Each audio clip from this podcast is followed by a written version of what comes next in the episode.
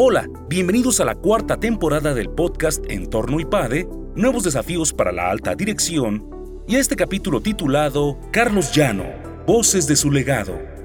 En este episodio, algunos profesores que convivieron directamente con el miembro fundador del IPADE, el doctor Carlos Llano, nos comparten una visión integral de este personaje tan emblemático para nuestra organización.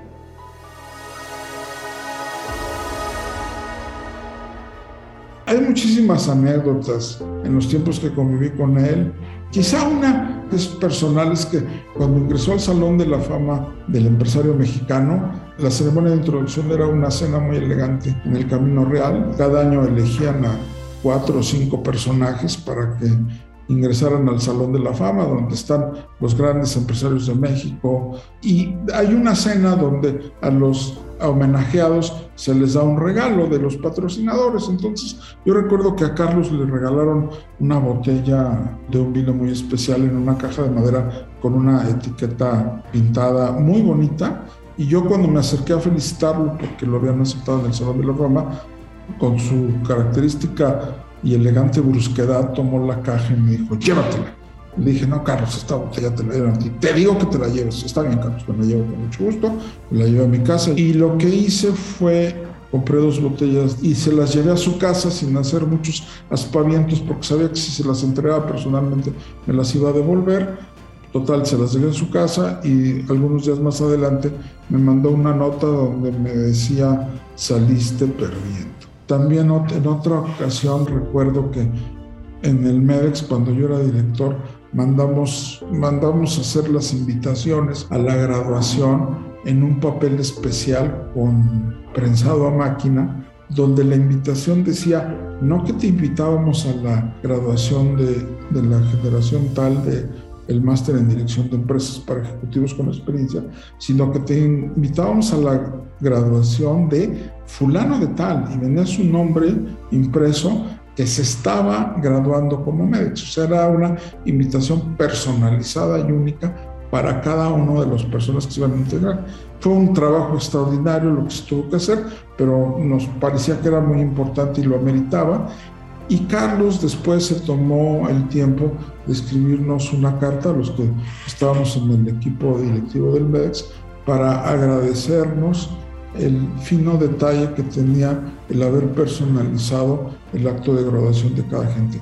Esos detalles con las personas, y te podría contar algunos otros también, son los que realmente también lo hacían alguien especial. Por eso yo creo que todos los que lo conocimos tenemos un recuerdo muy cálido de él. Recuerdo esa anécdota donde Carlos Llano le tenían que sacar unas fotografías para una revista o para alguna cuestión del instituto y había detrás de él en la toma que había elegido la empresa unos colaboradores del IPADE que estaban pintando con una escalera, estaban pintando y estaban haciendo labores de mantenimiento para el IPADE. Cualquier persona se hubiera volteado y le hubieran dicho, oye, muévete, que no ves que me van a tomar una foto, ¿no? Sobre todo siendo quien era. ¿no? digamos el estatus. Carlos ya no se acerca y les dice a los chicos, vengan, me dejan tomarme una foto con ustedes mientras trabajan. Ellos le dicen, pues claro que sí, se toma una foto con ellos, pero ellos evidentemente se dan cuenta, pues que además se tenía que tomar unas fotos para otra cosa. Entonces se toman la foto con Carlos Llano, los incluye e inmediatamente después los mismos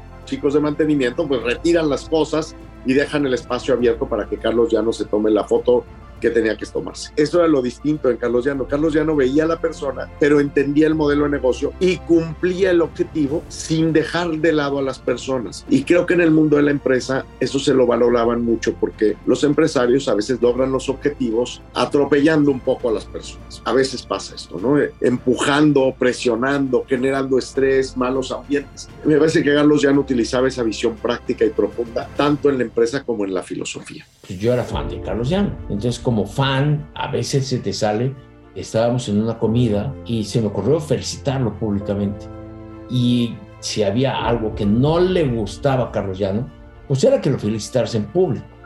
No, me puso muy mal. O sea, me regañó, me puso contra la pared, etcétera, etcétera.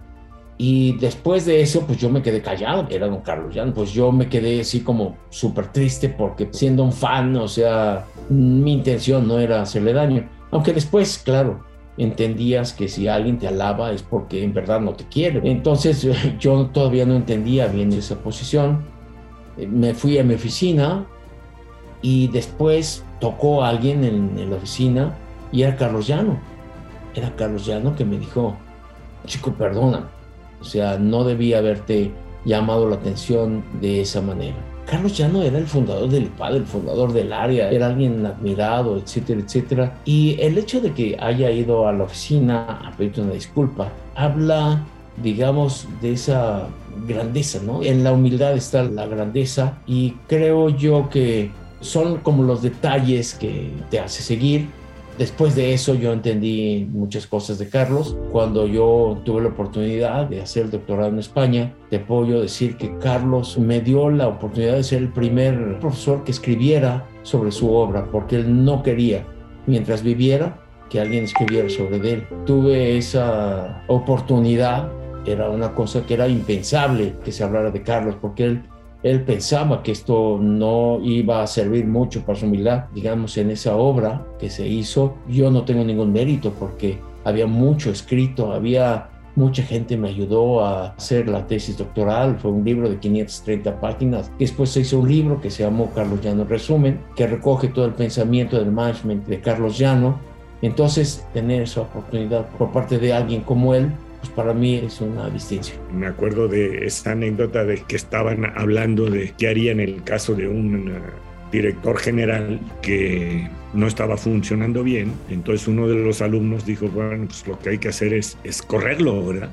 Y Carlos dijo, ¿sabes qué? Salte inmediatamente del salón. No me vuelves a decir eso. Ya cuando se iba saliendo le dijo, a ver, Nomás te lo dije para que veas qué feo se siente. Tenía esa capacidad de, y si era superdotado. A mí en lo personal alguna vez me platicó que cuando él estudiaba filosofía en Roma, le dio un gran maestro, un monje, teólogo que vivía muy encerrado en sí mismo y en Dios, que se llamaba Garrigou Lagrange. Y dice que una vez en el salón preguntó una situación de a ver quién sabía y pues nadie sabía la respuesta a lo que estaba preguntando y Carlos Llano levantó la mano y le dijo la respuesta en latín. Y entonces eh, dice que Garrigou Lagrange se quitó la capucha del monje y lo quedó viendo. ¿Usted cómo se llama? Pues Carlos Llano.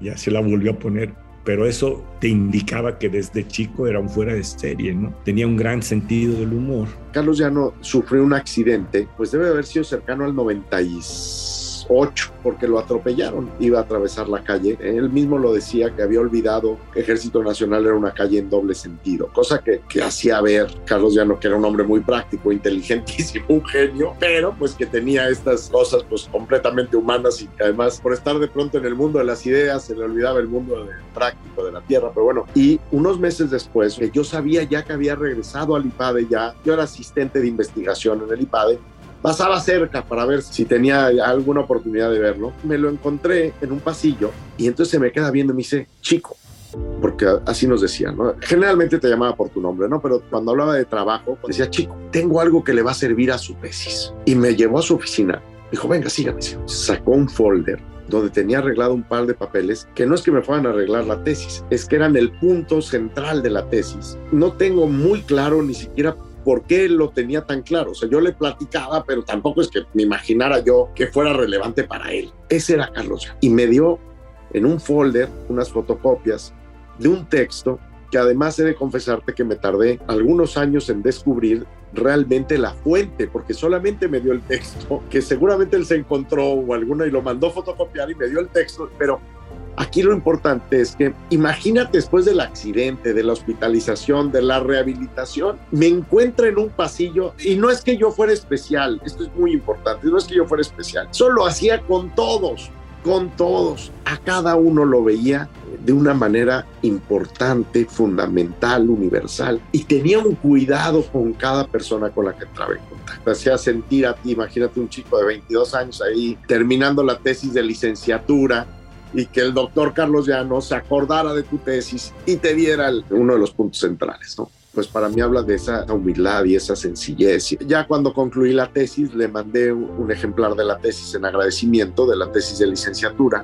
y respondió inmediatamente a través de una carta. Y la carta le decía, pues es de nuevo, lo que quiero reflejar es a Carlos Llano. ¿eh? Mi capacidad intelectual está muy por debajo de la de Carlos Llano, muy por debajo. Entonces me decía, Ricardo, has logrado explicar en tu tesis lo que yo he tratado de enseñar durante 25 años. Tú imagínate, ¿no? O sea, eh, no voy a decir que Carlos ya no mintiera, pero me parece que era muy generoso. Era, era, una forma de ser generoso pues con lo que yo había hecho, ¿no? Tengo una anécdota simpática que me gusta compartir porque retrata mucho a Carlos Llano, el amigo, el colega, podríamos decir, aunque pues siempre los que convivimos con él pues lo veíamos con gran admiración, ¿no? Y yo tenía poco de haberme incorporado al IPADE, estábamos en uno de, de los claustros de profesores que se organizan anualmente, en ese entonces todavía por el número de integrantes del claustro de profesores, pues podíamos realizar una de estas casas de retiro, estos claustros. Eh, estábamos en Montefalco. Y yo iba en calidad de asistente, porque yo todavía no pertenecía al claustro de profesores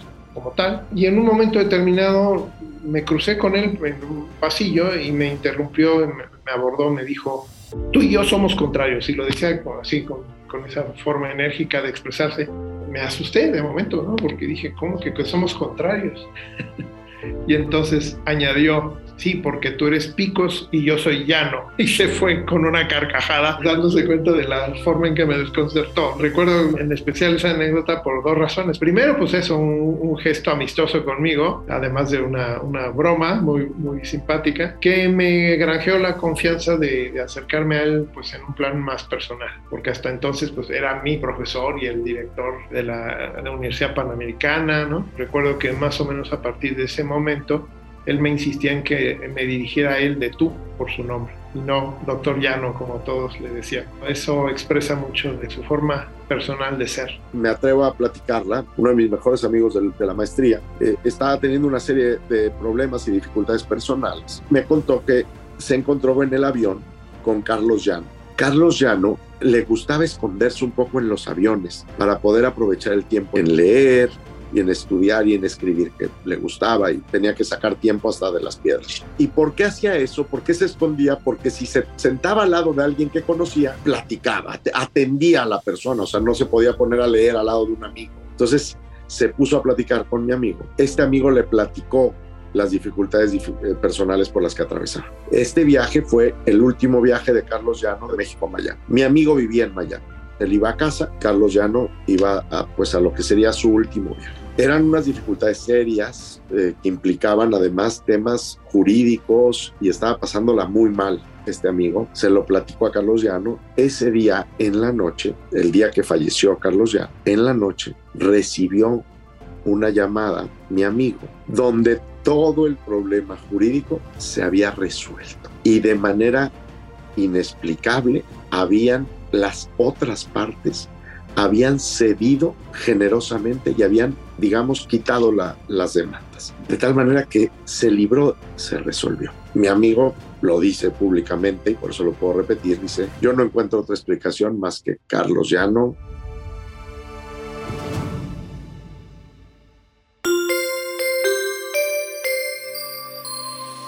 Suscríbete a nuestro canal de YouTube IPADE News Media y visita ipade.mx diagonal blog.